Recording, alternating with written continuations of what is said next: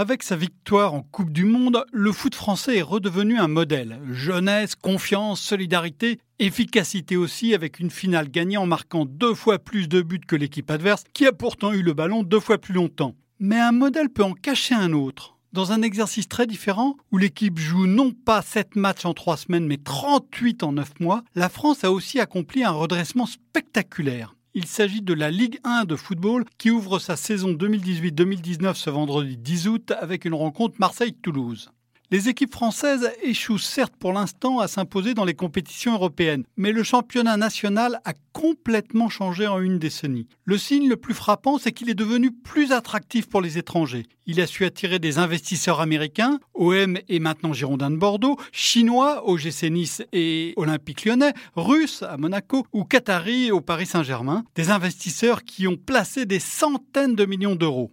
Avec davantage de moyens, ces clubs ont pu recruter davantage de grands joueurs dans d'autres pays. Des clubs sont désormais sollicités pour des tournées internationales où ils font un tabac, comme le PSG Nice récemment en Chine. Et les matchs de la Ligue 1 commencent à se vendre aux téléspectateurs d'autres pays, même s'il y a encore beaucoup de progrès à accomplir pour faire aussi bien que la Serie A italienne ou la Première Ligue anglaise. Cette attractivité repose sur de vrais changements. Nombre d'équipes disposent de stades plus grands et plus confortables. Elles y attirent davantage de spectateurs. La fédération a étalé les horaires permettant aux passionnés de regarder davantage de matchs lors de chaque journée.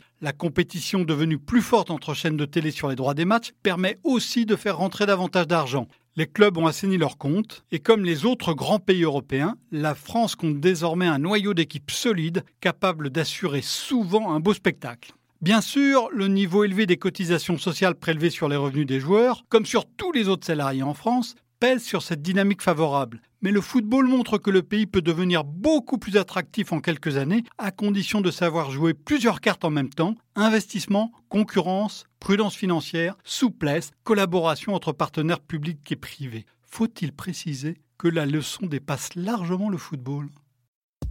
Retrouvez tous les podcasts des échos sur votre application de podcast préférée ou sur leséchos.fr.